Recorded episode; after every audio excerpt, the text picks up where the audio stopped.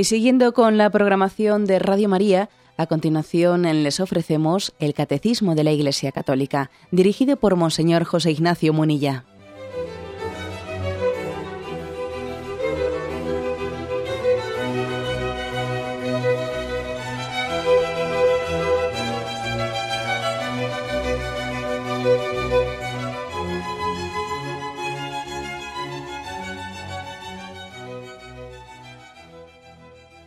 Un cordial saludo a todos los oyentes de Radio María. Un día más, con la gracia del Señor, proseguimos el comentario del Catecismo de nuestra Madre la Iglesia. Estamos en la explicación del sexto mandamiento, en un apartado que tiene como título Vocación a la castidad, la integridad de la persona. Nos habíamos quedado en el punto 2342, que dice así. El dominio de sí es una obra que dura toda la vida nunca se la considerará adquirida de una vez para siempre. Supone un esfuerzo reiterado en todas las edades de la vida. El esfuerzo requerido para ser puede ser más intenso en ciertas épocas, como cuando se forma la personalidad, durante la infancia y la adolescencia. Bueno, por lo tanto, una, una reflexión importante que nos recuerda que no es tarea esto de la castidad, esto de la templanza, esto de la integridad de la persona, este ideal de ser dueño de uno mismo, ser dueño, conducirse y no dejarse arrastrar. ¿no? Esto aún uno podría pensarse, va, cosa de jóvenes. No, cosa de jóvenes nada. ¿eh? Eso es un, error muy grande. ¿eh? No es así. ¿eh? Tenemos que caer en cuenta de que es una etapa, es una, una batalla de toda la vida. Hay tentaciones tentaciones a veces de decir, de, bajar la guardia, ¿no? de pensarse que en la juventud pues puede haber como una batalla especial en el tema de la templanza, en la, educación de la voluntad y luego ya tentaciones de bajar la guardia, de instalarse, de conformarse con un determinado nivel, de, bueno, pues mira, tengo mis, eh, mis, tubos de escape por ahí, pero tampoco son demasiado llamativos y, los hay peores, ¿eh? los hay peores por ahí. ¿eh? Yo creo que no hay, no hay una frase, bueno, igual exagero, una de las frases que más daño a veces nos hacen es esta, la de los hay peores, ¿eh? los hay peores. Yo creo que eh, todavía no, hemos tenido la ocasión de, abordar explícitamente esto, ¿no? pero es que no se puede entender la tentación sin el tentador. O sea, somos tentados de todas las épocas de la vida. Bueno, afirmemos la existencia del tentador, de Satanás y sus ángeles. Tengamos en cuenta este factor si uno no tiene en cuenta, eh, pues si no hace una estrategia en la que desenmascare al enemigo, pues está perdido, porque esa batalla no va a tener posibilidad de, poder afrontarla adecuadamente sin ni siquiera saber con quién está luchando. Entonces, bueno, pues la doctrina católica habla de tres enemigos de la vida espiritual, ¿no? Mundo, demonio y carne. Bueno, pero es cierto que de esos tres, en realidad, uno es un ser personal, el demonio, y lo de y lo del mundo y la carne no son seres personales, sino que son de alguna manera situaciones eh, ambientales, estructurales, etcétera, o también personales, carnales, de las que se puede servir el demonio para, para tentarnos. Es como un tenista que tiene dos raquetas, una en la mano derecha y otra en la mano izquierda, ¿no? Y una puede ser el mundo y otra es la carne, pero en el fondo el tenista es el que utiliza una y otra. Y algo así ocurre también eh, entre nosotros, es decir, tengamos en cuenta que, que Satanás lleva a cabo su, obra de tentación sirviéndose del influjo del mundo por la mundanización ¿eh? y también sirviéndose del influjo de la carne, de ese desorden interior que tenemos en nosotros. Entonces, bueno, pues eh, típico, ¿no? El que bajemos la guardia, el que nos instalemos en la mediocridad, el que nos conformemos, nos conformemos. Los santos padres los padres del desierto, de aquellos primeros eh, siglos de la Iglesia, que tanto estudiaron la tentación y tanto se prodigaron en una doctrina espiritual de cómo afrontar la tentación, ellos hablaban, hablaban de que hay tentaciones más imaginativas, ¿no? Tentaciones que, suelen adueñarse, que se, que se representan como visualmente, tentaciones de impureza que visualmente te, te sobrevienen y te atacan, ¿no?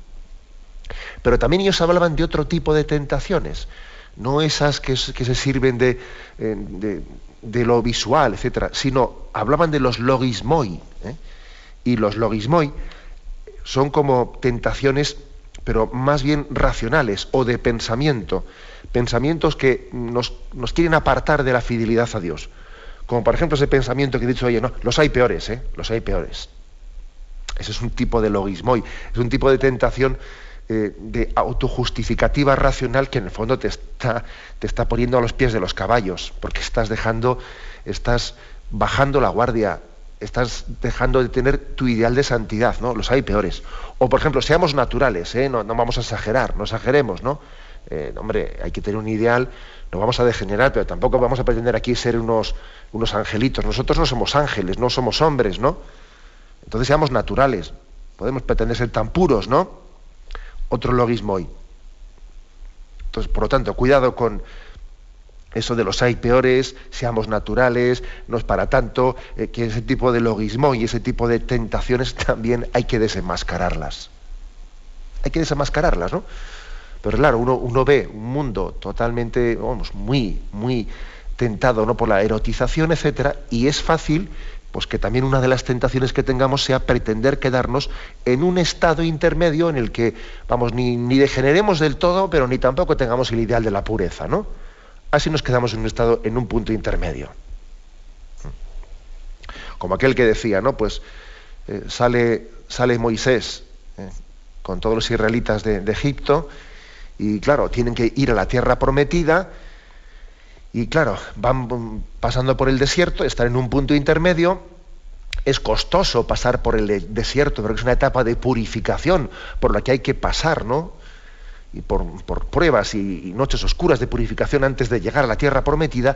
Y claro, pues el peligro que tienen es el quedarse en el desierto, porque aquellos 40 años que duró la, la, etapa del desierto es increíble que durase 40 años. Lo lógico hubiese sido llegar en unos meses a la tierra prometida. Entonces, ¿qué ocurre? Bueno, pues aquí nos quedamos. Tampoco volvemos atrás, porque sería demasiado cantoso volver de nuevo a Egipto, que, dijimos que estábamos en contra de los egipcios, y ahora cómo volvemos atrás.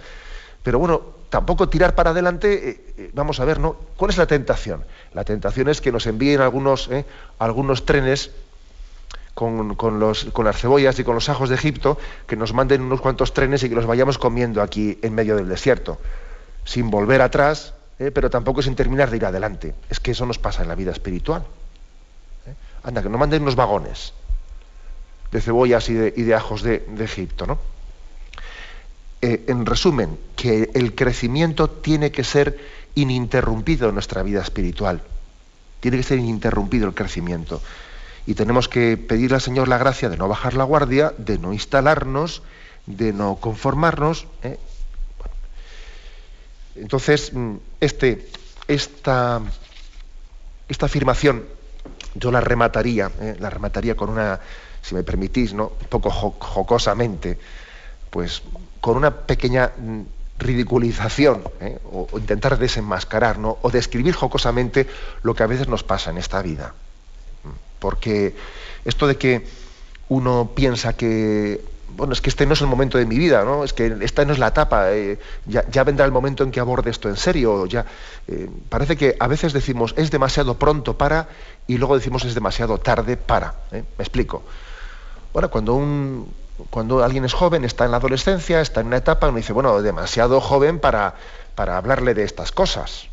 ¿Eh? Este ahora pues, es un adolescente, tiene 13 años, 12 años, 13, 14 años. No está el chico ahora para que hablemos de estos grandes ideales espirituales, ¿no? Ya, ya vendrá, cuando sea un poco más mayor ya le hablaremos de eso, ¿no? Luego va más tarde y se echa novia. Se echa novia. Entonces dice uno, mira, está demasiado feliz, el hombre está en su nube y no está para esas cosas, que le hablemos de esas cosas ahora ya, y ya sentará un poco cabeza y ya le hablaremos más tarde de eso. Luego pues coge un trabajo y está ocupadísimo y la vida laboral le llena la vida, ¿no? Y, está demasiado ocupado para ocuparse de estas cosas, demasiado ocupado, ¿no? Es que el trabajo le llena todo el día y ya no está para que le... ¿eh? Luego tiene éxito en el trabajo y se instala y entonces ya adquiere pues, eh, pues eso, su coche, su, su, chalet, su esto, su otro y dos. Dice, demasiado seguro de sí mismo para ocuparse de estas cosas. ¿Eh? morales y religiosas, demasiado seguro de sí mismo. Y luego llega una etapa en la vida en que uno está cansado, cansadísimo, que solamente está deseando a ver si me jubilo ya, ¿no? A ver si me jubilo. Y entonces está demasiado cansado para ocuparse de estas cosas. Déjate que a ver si se jubila y le llega el momento de la jubilación, ¿no? Demasiado cansado para ello. Y luego llega un momento en que se muere y ya es demasiado tarde para pensar en esto. Lo digo un poco ridiculizando, pero eh, creo que expresa una verdad tenemos que darnos cuenta de que la vida cristiana, la educación y la virtud tiene, eh, tiene que estar hecha en todas las etapas, sin excusarnos en que demasiado pronto, el chico no te va a entender ahora, demasiado nubilado porque tiene una novia, demasiado ocupado porque está trabajando, demasiado seguro de sí mismo porque parece que ha triunfado, demasiado cansado porque está esperando la jubilación y al final demasiado tarde. O sea, la vida, la virtud tiene que ser educada en todas y cada una de las etapas de nuestra vida. De lo contrario nos estamos engañando. Nos estamos engañando. Es, es, pasa pelota. ¿eh? Venga, pasa pelota más tarde, más tarde. Mañana le abriremos, respondía, para lo mismo responder mañana. Que lo dice muy claramente la Sagrada Escritura, ¿no? Ese no vivir ahora, aquí, el momento de gracia, el momento presente en el que el Señor quiere que, nos entreguemos. Por lo tanto, toda la vida, ¿eh? toda la vida y todas las etapas de la vida son momentos de educación, eh, educación, pues en el dice en el dominio de uno mismo, en la virtud, podríamos decir. En la virtud. Es cierto eso de que en la juventud es cuando existen las tentaciones carnales contra la pureza, contra la castidad, y luego ya más tarde no. Pues yo creo que no es, no es cierto. Yo creo que no es cierto y cada vez menos.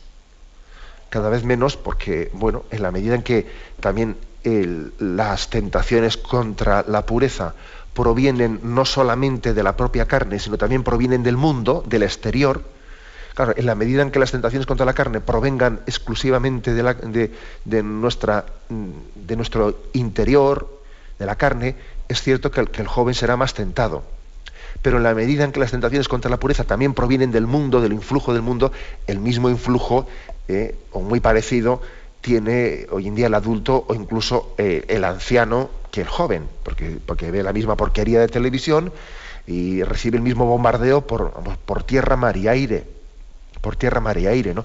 Con lo cual, ¿eso qué, qué, está conllevando? Pues que lo que en principio, lo que en un tiempo podía ser tentación más de joven, hoy en día es una tentación más pues, en todas las etapas de la vida, la tentación contra la castidad. Bueno, siempre lo ha sido, ¿no? Pero quizás hoy especialmente, por el hecho de que eh, la tentación contra la castidad venga en una medida superior del influjo del mundo que, la que venía antes. ¿no? Bueno, también es cierto, o sea, es decir, no, no negamos que, que, en la educación en la castidad y en el dominio de uno mismo hay etapas determinantes, ¿no? Que están en la adolescencia y que son etapas determinantes, que depende de cómo se acometan en ese momento, facilitarán mucho o dificultarán mucho después eh, la continuidad ¿eh? en ese crecimiento de la virtud en etapas posteriores. Hay etapas que son determinantes. ¿no? Pero ¿qué es cosa de toda la vida? Pues creo que es bastante, bastante claro. Por ejemplo, aquí el catecismo nos remite a la carta San Pablo a Tito, capítulo segundo, versículo del 1 al 6. Y fijaros lo que dice aquí. Mas tú enseña lo que es conforme a la sana doctrina, que los ancianos sean sobrios, dignos, sensatos, sanos en la fe, en la caridad, en la paciencia, en el sufrimiento. Que las ancianas asimismo sean en su porte cual conviene a los santos, no calumniadoras ni esclavas de mucho vino, maestras del bien, para que enseñen a las jóvenes a ser amantes de sus maridos y de sus hijos, a ser sensatas, castas, hacendosas, bondadosas, sumisas a sus maridos, para que no sea injuriada la palabra de Dios. Exhorta igualmente a los jóvenes para que sean sensatos en todo. Es curioso, ¿eh? porque San Pablo, hoy en día estamos preocupadísimos por los jóvenes, ¿no? ¿Qué pasa con los jóvenes? ¿Qué pasa con los jóvenes? ¿Qué sufrimiento tan grande tenemos en, eh, en esa dificultad que tenemos de transmitir a las nuevas generaciones el mensaje cristiano? ¿no? ¿Qué pasa con los jóvenes? Sí, y aquí San Pablo dice, bueno, yo en primer lugar voy a hablar a los ancianos. Y luego dice, y exhorta igualmente a los jóvenes para que sean sensatos en todo. Pero curiosamente San Pablo, en la carta a Tito, primero voy a hablar a los ancianos, ¿eh? No vaya a ser que estemos dando por supuesto de que esto son los jóvenes los que tienen problemas, los otros ya no los tienen, y, no es verdad. Y no es verdad. ¿eh?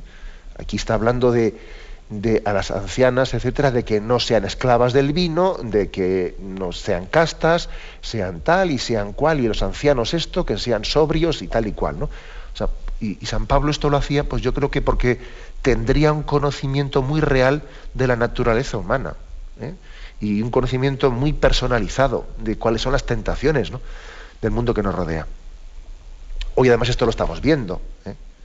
Estamos muy preocupados por los jóvenes, pero ¿acaso no está ocurriendo también que personas también que entran en la tercera edad, que se jubilan, a veces es, llamativo, es impresionante observar cómo la jubilación le lleva pues, a, unas determinadas personas a perder un poco la cabeza, ¿no? Y de repente a meterse en un club de jubilados que de repente pierde el norte de, valores cristianos en los que ha ido creciendo paulatinamente en su vida, ¿no?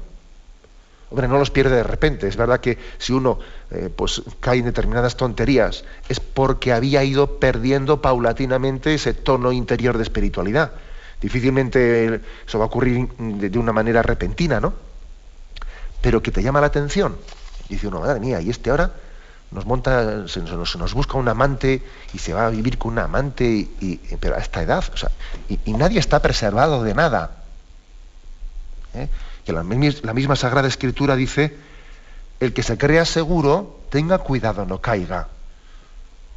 Con lo cual todos tenemos que tener esa conciencia de, bueno, no de vivir angustiados, ¿no? Pero sí de, de, no entender que en nuestra vida haya ya etapas superadas. No, nunca hay etapas superadas. Nunca hay etapas superadas. Siempre tenemos que ser humildes, humildes y caer en cuenta de que, de que la tentación está ahí y que no es cosa de jóvenes, no es cosa de tal, como si ya los mayores ya estamos ya a otro nivel, ¿no? No, otro nivel no, son cosas que a, todos los niveles estamos afectados, ¿eh? de una y otra, una y otra manera. Yo recuerdo una anécdota, ¿eh? una anécdota de mi vida que en mi infancia me dejó, me dejó marcado, ¿no? Pues estaba, estaba yo visitando pues a, pues a unos, a unos familiares, a unos familiares, y entonces, bueno, pues Recuerdo que de eso que en aquel tiempo que había películas de dos rumbos, ¿no? Dos, dos rumbos y tal. Y entonces era eh, los, los, niños no es para ellos. Entonces me acuerdo que mm, sale esa película, era por la noche. Venga, vosotros a la cama. Y entonces, claro, yo me acuerdo haber salido de allí pues rebotado, ¿no? Diciendo, o sea que para mí es malo, pero ellos, mm, mis familiares, allí se quedaban viéndolo, ¿no? Y yo me acuerdo que tenía en mi interior una especie de pequeña rebelión. ¿eh? es malo para mí y ellos se quedan, ¿no? Yo me tengo que ir.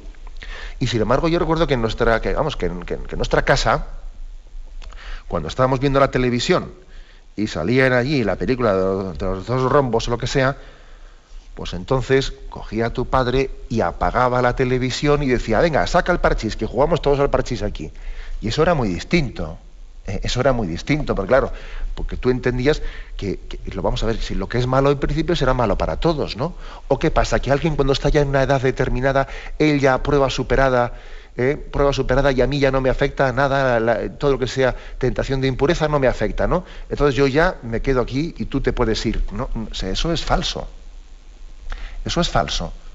Y es una de las ventanas por las que nos ha entrado la, eh, tentación y hemos ido bajando el listón y bajando el listón. El enemigo es mi astuto, es mi astuto, haciéndonos creer que tú ya has superado esa etapa, con lo cual tú ya, tú ya estás en disposición de, sí, ya, ya, que te digo yo. ¿eh? Bueno, he puesto este ejemplo concreto, que la Sagrada Escritura es muy realista, ¿no? Cuando nos dice que nadie se crea seguro. ¿eh?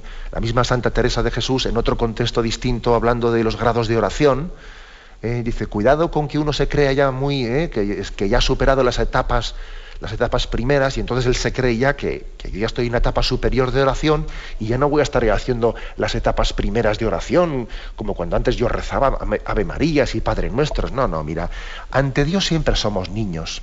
Claro que hay que ir creciendo, pero hay que ir creciendo sin dejar de ser niño. en ese sentido espiritual, ¿no? de saber que tenemos que, pues que poner medios, medios que sean eh, firmes, ¿no? y que partan también de, nuestra, de la aceptación de la realidad de nuestra condición débil. Bien, tenemos un momento de reflexión y continuaremos enseguida.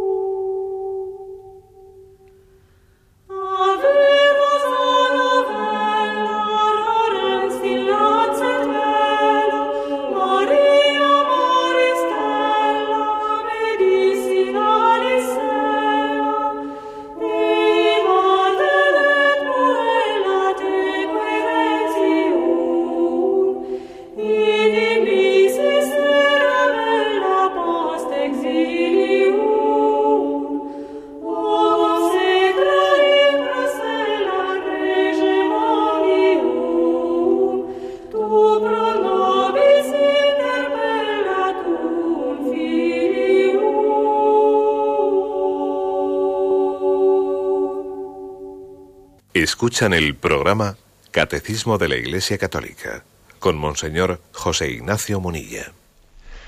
Continuamos la explicación del punto 2342. Aquí dice que el dominio de nosotros mismos, la educación en la virtud, es obra que dura toda la vida. ¿eh? Hemos insistido en la intervención anterior de que, ojo con pensar que la tentación carnal, la tentación contra la castidad es cosa de jóvenes. Los demás ya que hemos superado esa etapa, no, eso no, es cierto. No es cierto. Es verdad, sin embargo, que hay ciertos momentos en la vida en los que, especialmente la adolescencia, la infancia, cada vez los psicólogos vienen a, decirnos y a demostrarnos que las etapas más primeras ¿no? de, nuestra existencia se están forjando, se están forjando hábitos y, de alguna manera, pues yo diría, resortes interiores que van a determinar mucho lo que venga después.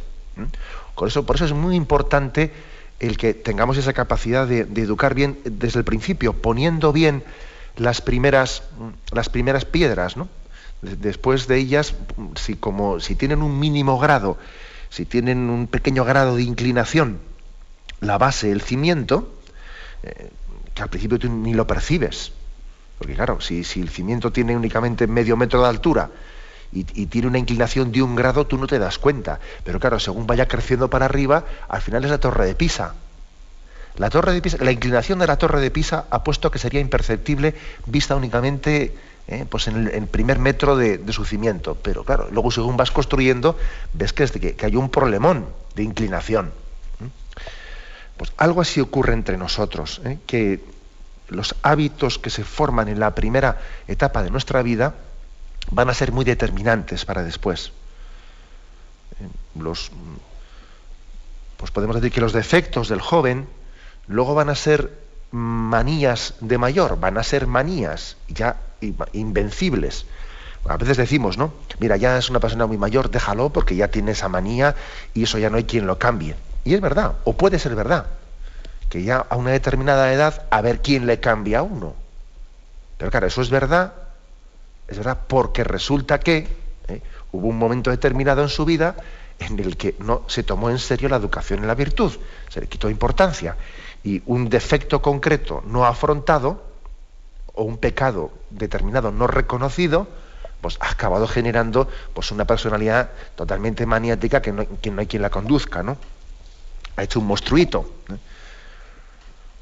Por esto es importante el, que, tengamos conciencia de la importancia de la educación en las primeras fases y, bueno, pues eh, que esa especie de permisivismo tan grande que está en nuestro ambiente no sea, eh, no sea condicionante para esto. Existen, digamos, tentaciones más propias mm, de una edad o de otra? Hombre, pues sí, sí. Es decir, es evidente pues, que en las edades primeras, en las edades de, de la adolescencia, de la juventud, la irreflexión, ¿eh? la irreflexión puede ser tentación de un niño. Un niño pues, eh, puede tener tiene, mucha proclividad eh, pues por la etapa de su vida a ser irreflexivo, a hacer pues eso, ¿no? Primero disparo y, luego doy el alto, o sea, puede ser la, reflexión, la carnalidad, ¿no?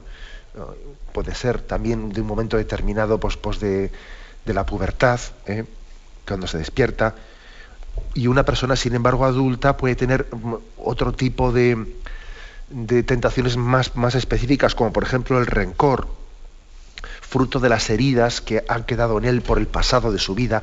Eso es más difícil que lo tenga un niño. Un niño eh, tiende a perdonar más fácilmente. Un niño tiene choques, o sea, se, enfada mucho más fácil, pero también se desenfada mucho más fácil. Un niño difícilmente tiene un rencor que brota de heridas. Hombre, puede, puede ocurrir, ¿no? Pero bueno.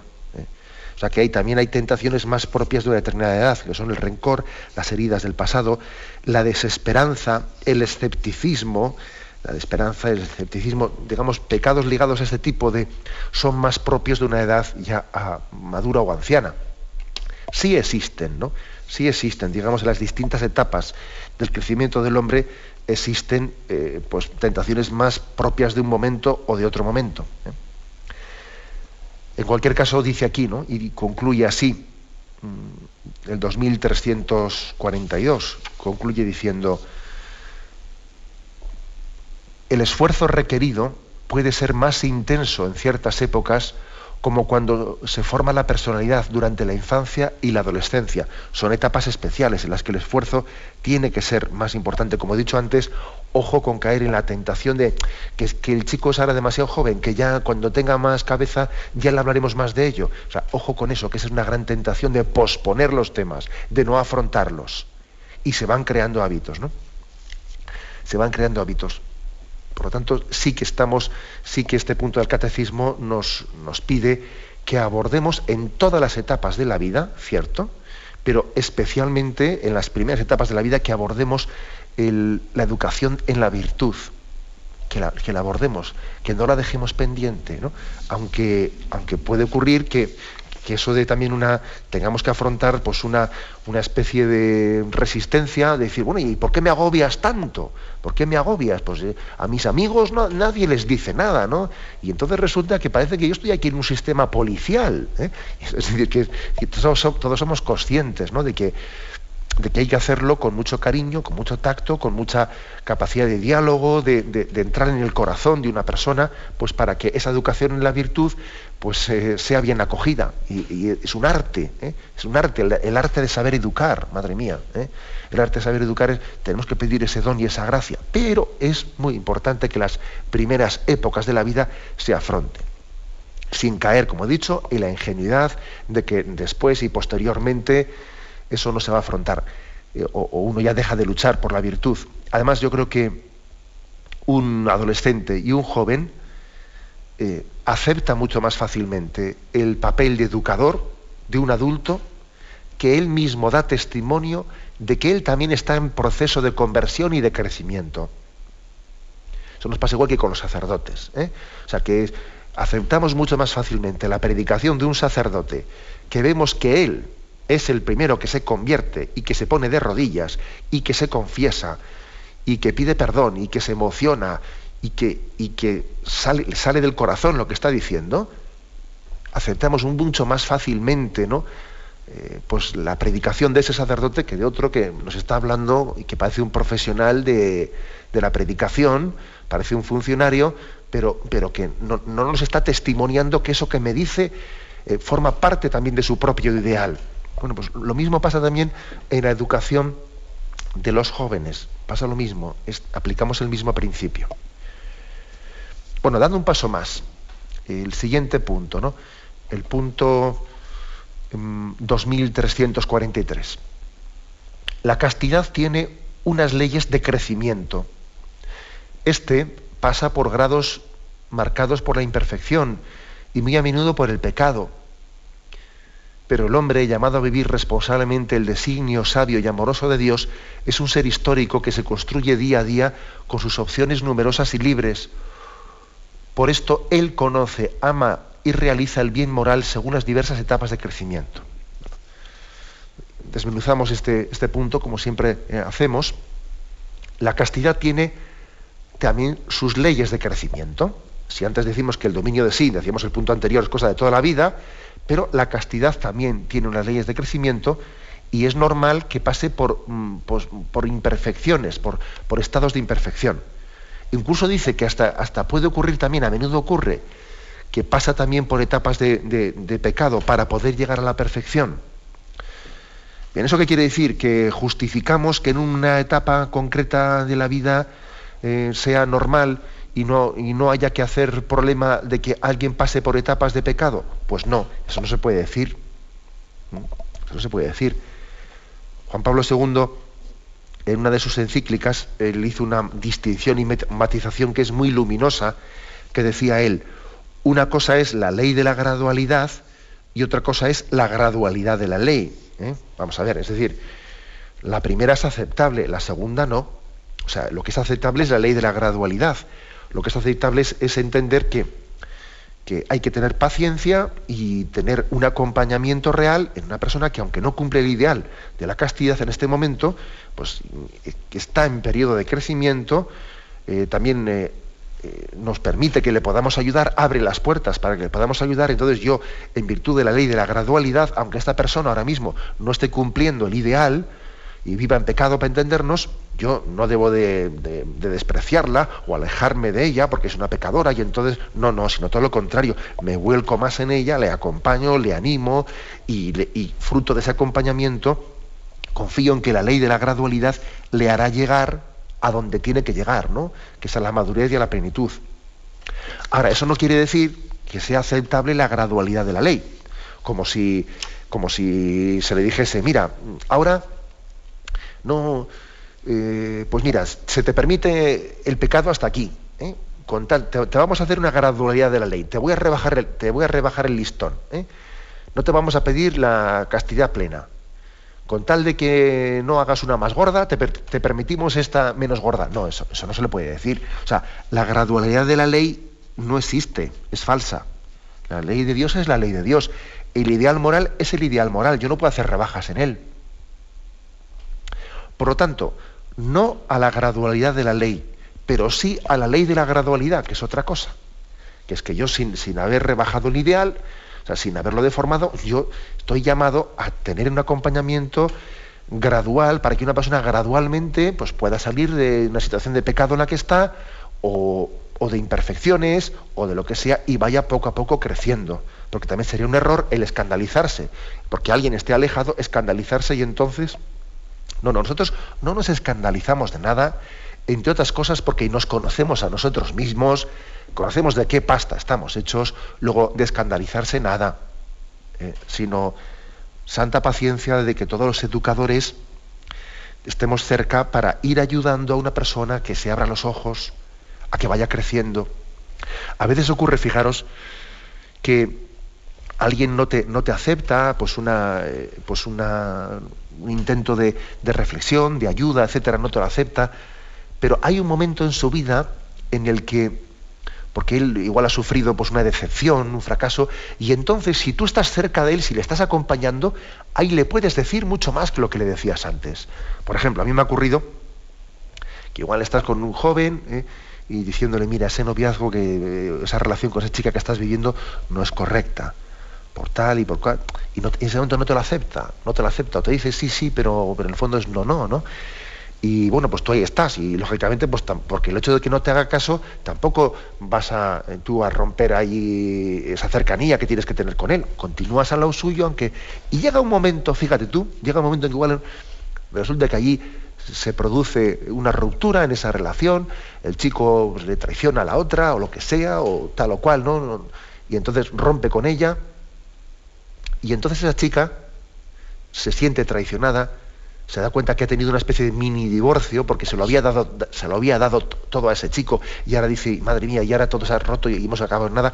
Y tú, si habías estado cerca de ella, si habéis estado cerca de ella, es un momento de gracia, un momento de gracia para que a la hora de que ella también se desahogue y, se dé cuenta de, mira cómo he sido traicionada, etcétera, y le escuchas y que tenga un lugar en el que poder también expresar el dolor que tiene, y con paciencia, después de haberle escuchado, tienes un momento de gracia para decirle, y te das cuenta como el planteamiento que tenías de relación con él, que son más que un noviazgo, parecía un matrimonio, parecía como si tú fueses totalmente de él, eso también fue una causa de que ahora, y seguro que en ese momento te entiende mucho mejor. Seguro que entenderá mucho mejor las razones para la castidad cuando ha tenido ese fracaso y dice, ciertamente la próxima no voy a meter la pata y voy a poner las bases bien puestas desde el principio, para que no me pase esto, que le ha dado todo ya. es decir, que la ley de la gradualidad es importante porque si uno está cerca de una persona, aunque esté esa persona fuera del ideal, eh, está viviendo en pecado, para entendernos, ¿no? Pero si tú en vez de escandalizarte estás cerca de ella, esperando el momento de gracia en el que tu palabra pueda iluminarla y pueda posiblemente el Señor se sirva de tu acompañamiento para que la ley de la gradualidad, eh, en esa ley de la gradualidad, para que le llegue el momento de gracia a esa persona. Insisto, ¿eh? no a la gradualidad de la ley, pero sí a la ley de la gradualidad, eh, porque es muy, es muy notorio que, bueno, que es verdad que hay conversiones en las que el Señor, pues eh, como hizo con San Pablo, ¿no? Pues le tira del caballo y, y cambia su vida instantáneamente. Pero no siempre es así. Hay veces que hay, y yo diría incluso la mayoría de las veces, ¿no? que puede haber unos procesos de crecimiento que, hay que tener mucha paciencia con ellos, pero mucha perseverancia, porque a veces la palabra paciencia parece que no es perseverancia, no, no, paciencia es perseverancia. Paciencia no es dimito, no, paciencia es insisto, ¿eh? es decir, es perseverancia. Entonces creo que eh, a esto se refiere aquí cuando, cuando habla este punto del catecismo de las leyes del crecimiento, que a veces pasan por imperfecciones, incluso hasta por pecados, pero hay que estar ahí, tenemos que continuar ahí, ¿no? Otro punto importante que marca este 2343, eh, eh, pues es el hecho de que aquí nos remite al 2223, nos remite diciendo que los padres son los primeros responsables de la educación de los hijos. Y también esto es en materia de educación sexual y de educación en la castidad. Y madre mía este tema, ¿eh? madre mía este tema, porque es muy frecuente que en nuestras familias, pues hombre, por, pues, por mala formación, porque tampoco no estamos bien formados de cómo educar a nuestros hijos, porque es un tema tabú, es un tema tabú y da un poco de pudor y a ver yo como a mis hijos les hablo de esto, ¿no? ¿Qué ocurre? Pues que en vez de ser los padres los primeros educadores, ¿no?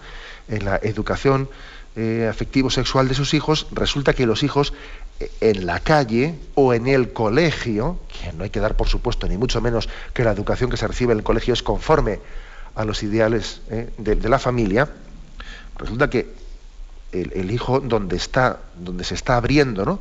a, esa realidad para él novedosa de la, sexualidad, etcétera, es en la calle en el colegio y no en el hogar.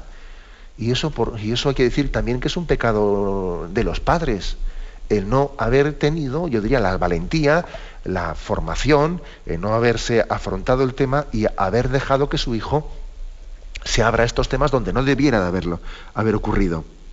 ¿Mm? Entonces hay de todo en esto, ¿no? Hay de todo. Y estamos viendo hoy en día, pues, eh, por una parte, por, por llegar tarde, por no tener también la autoridad que se debe de tener, por no reivindicar reivindicar que la educación afectivo-sexual de, mis hijos es cosa nuestra. Mire usted, señor ayuntamiento, déjese usted de guías de guías de orientación sexual, usted señor, estoy ayuntamiento, usted diputación, usted comunidad autónoma, usted Estado, usted no es quien para estar aquí sacando guías de orientación que usted está pretendiendo educar a nuestros hijos en materia afectivo-sexual. Y, vamos a ser claros, ¿no? también tenemos que tener gallardía, eh, gallardía para, para afrontar eh, una usurpación como esa del deber derecho de los padres. Ojo, pero no solo es derecho, es que también es deber. Porque a ver si resulta que reivindicamos el derecho, pero luego resulta que, no cumplimos el deber de hacerlo con los hijos, porque nos da corte, porque no estamos bien formados. O sea, no basta con reivindicar, ustedes no son quienes para hacerlo. Es que luego tienes que hacerlo tú. Y tienes que coger el toro por los cuernos. ¿Mm? Como veis, pues este es un tema muy, muy delicado, ¿no? Es un tema muy delicado, pero que tenemos que pedir la gracia de lanzarnos a la piscina y ser nosotros los primeros educadores ¿no? de, los hijos. ¿eh? Y a base de no hacerlo, pues te encuentras eso, ¿no? Distintas tipologías de padres. Están, bueno, pues los que los liberales, los liberales que van y le meten a su hija cuando sale de casa ¿eh? preservativos en el bolso, que los hay, ¿no? Están los padres que juegan un poco a la equidistancia, a la equidistancia, ¿no?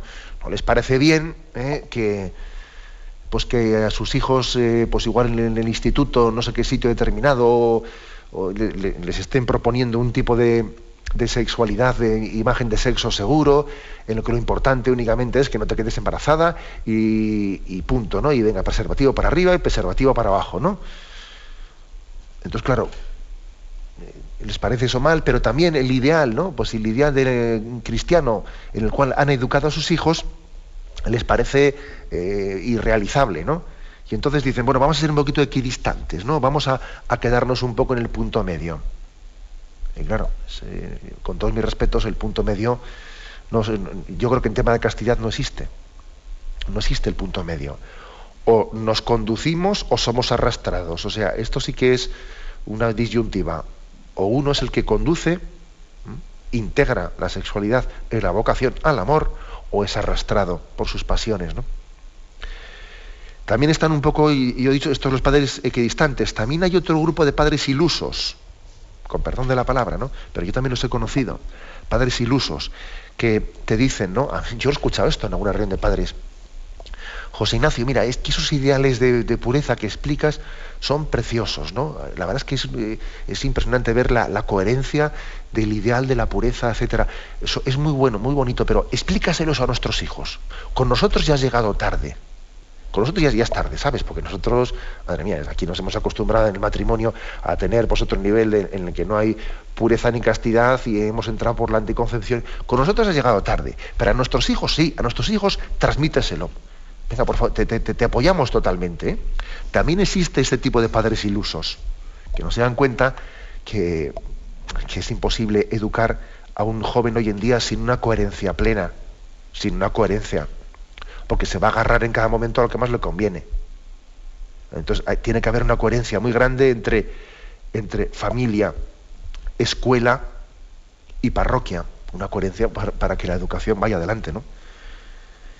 Bueno, pero también es cierto que aunque existe ese tipo de padres liberales y padres equidistantes y padres ilusos, también existen los padres coherentes. Pues sí, señor, existen los padres coherentes que, ellos luchan por lo suyo, por vivir ellos la virtud de la castidad y también se la proponen a sus hijos, ¿no? Y eso no quiere decir que ellos sean perfectos, porque aquí, como he dicho antes, todos partimos de nuestra debilidad, pero, pero ellos luchan para intentar educar a sus hijos en el designio sabio y amoroso que dice aquí este punto del catecismo, en el designio sabio y amoroso de la pureza. Y, dicen, mira hijo, este, eh, este es el ideal, el ideal en el que nosotros intentamos vivir. Y nos damos cuenta que en la medida en que lo vivimos somos más felices. En la medida en que nos alejamos de él y hacemos de la sexualidad un objeto de, pues de sencillamente de usar y tirar, somos menos felices. Cuando nos usamos, no alcanzamos la felicidad. Y cuando nos donamos uno a otro, esa sí que es la felicidad. Madre mía, eso es un testimonio muy grande para los hijos. Educar en aquello que estamos intentando vivir nosotros, ¿no? Ese es el secreto de, la educación. Bien, lo dejamos aquí. ¿eh? Dejamos aquí y damos paso a la intervención de los oyentes. Podéis llamar para formular vuestras preguntas al teléfono 917-107-700. 917-107-700. ¿Le gustaría tener sus programas favoritos de Radio María en CD o DVD? Ahora es posible.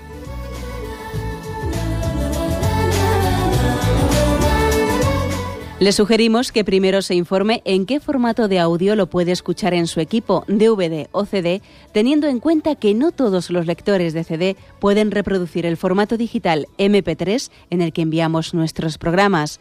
Y luego, si quiere en su casa esos programas que tanto le gustan, solo tiene que escribir una carta a Radio María, Paseo Lanceros 2, primera planta 28024, Madrid indicando si lo quiere en CD o DVD y cuántos programas.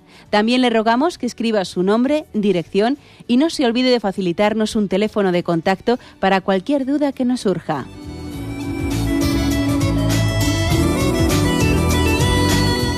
Radio María, más cerca de usted.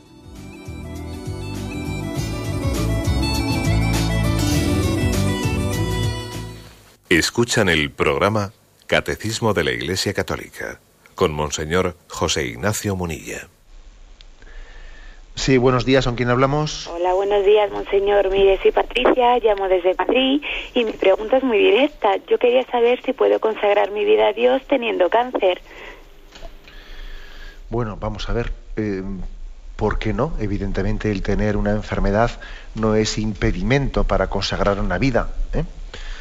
Otra cosa es que, bueno, pues que también dependiendo de una enfermedad de en qué proceso concreto y determinado esté, puede condicionar pues el que esa persona eh, pueda entrar en los procesos formativos concretos que una orden religiosa le pida. ¿eh?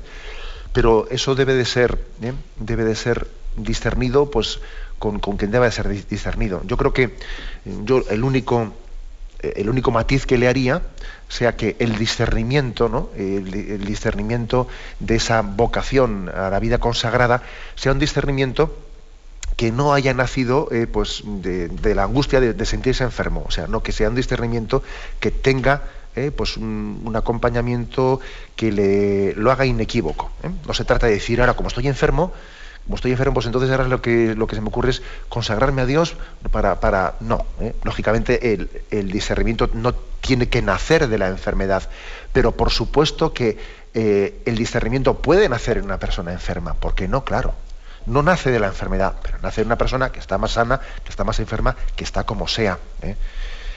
Es verdad también que a veces el, sufrimiento nos hace más sensibles somos así de, tenemos corazones duros y, a veces el, sufrimiento eh, en nosotros nos permite adentrar, adentrarnos en, nuestra, en nuestro interior y escuchar la llamada de Dios también de formas especiales y específicas. Pero como digo, eh, la, vocación a la vida consagrada no puede nacer de una enfermedad, pero sí puede nacer en una persona que está en una etapa de, enfermedad.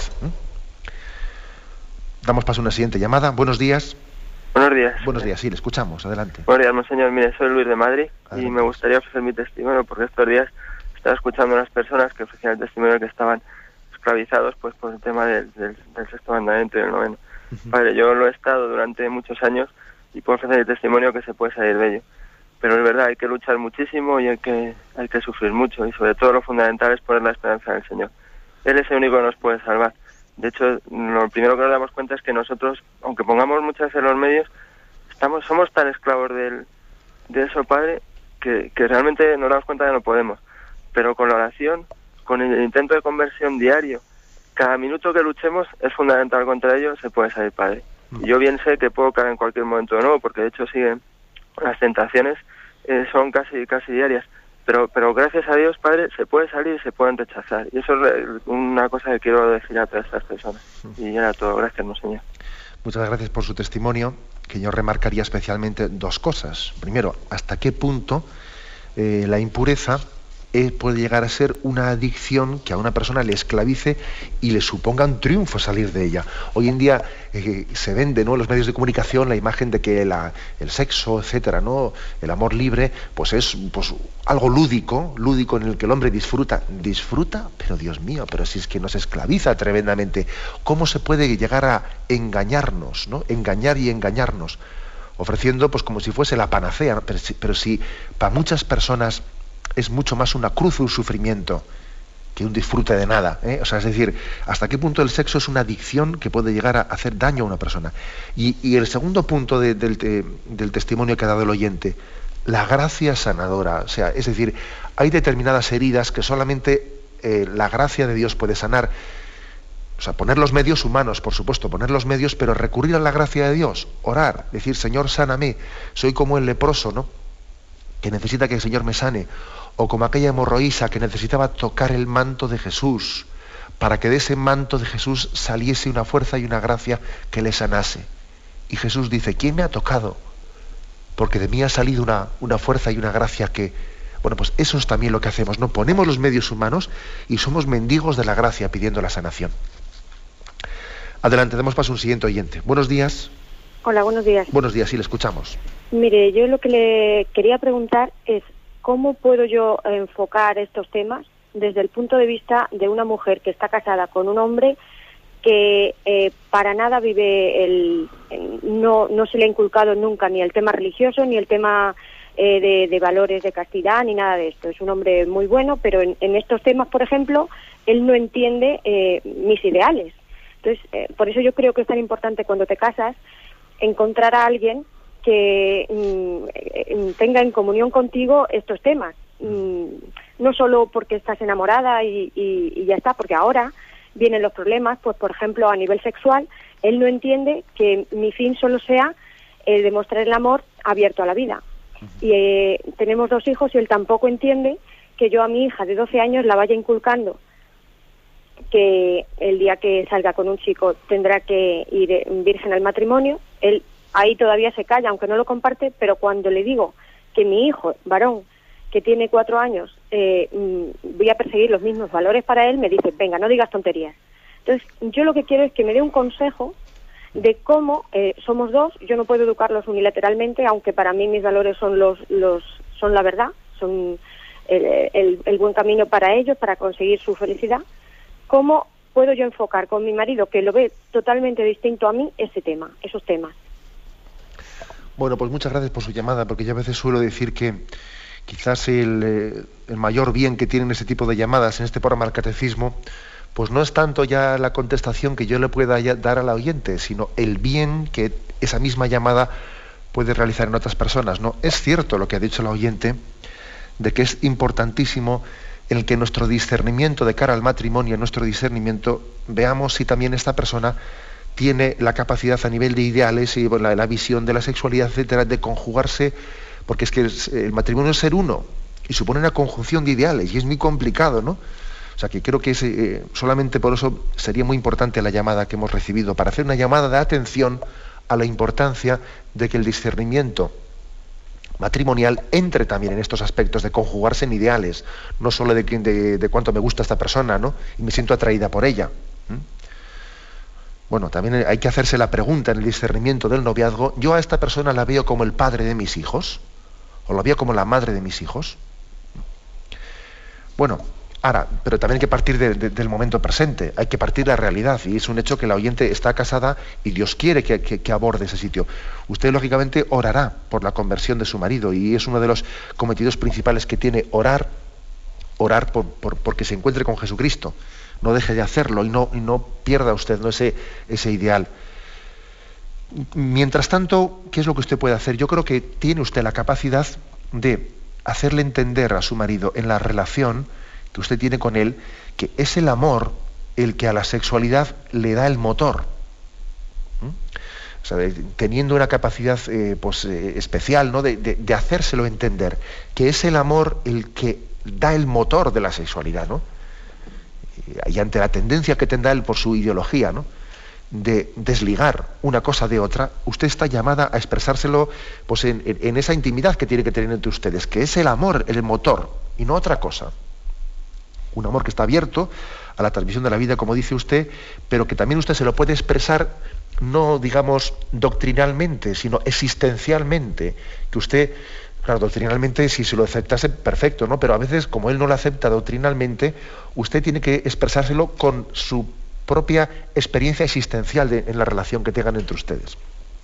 Y en segundo lugar, creo que eh, también a usted le puede ayudar con su marido, pues ver, esa, extraerle consecuencias de sus incoherencias, porque eso de que me parece bien que mi hija, a mi hija la eduquemos en la castidad, pero a mi hijo no, eso es muy llamativo, ¿verdad?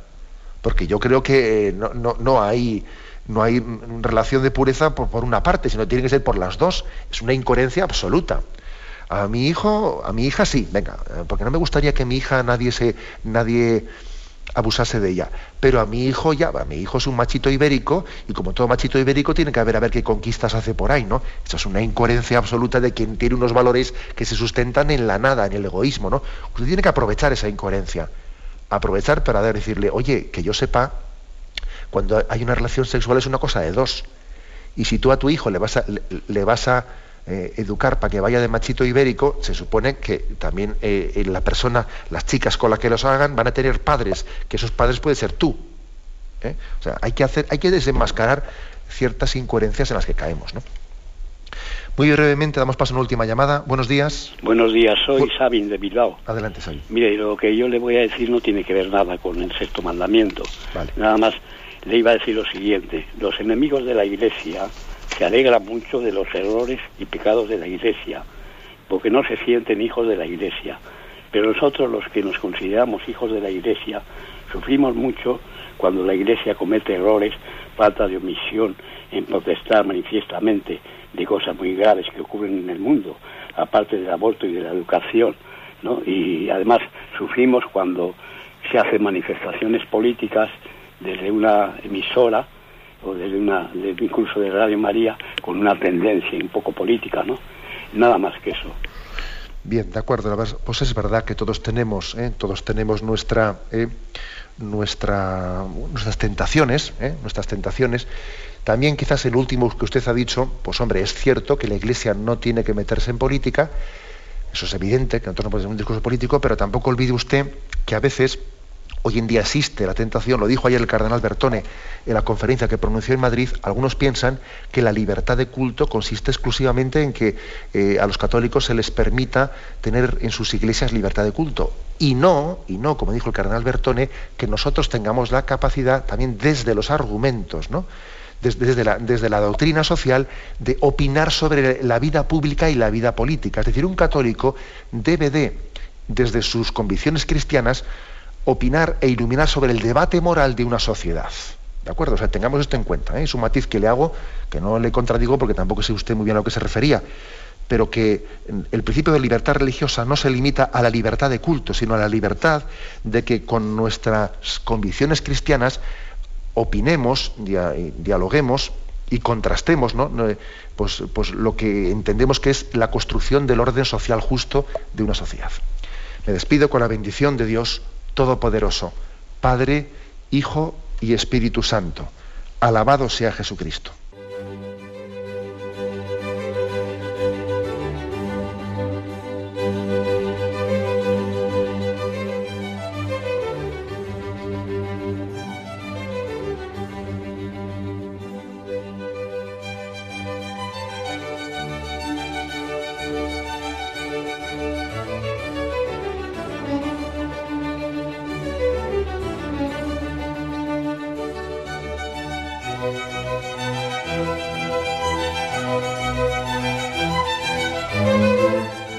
Han podido escuchar en Radio María el Catecismo de la Iglesia Católica, dirigido por Monseñor José Ignacio Munilla.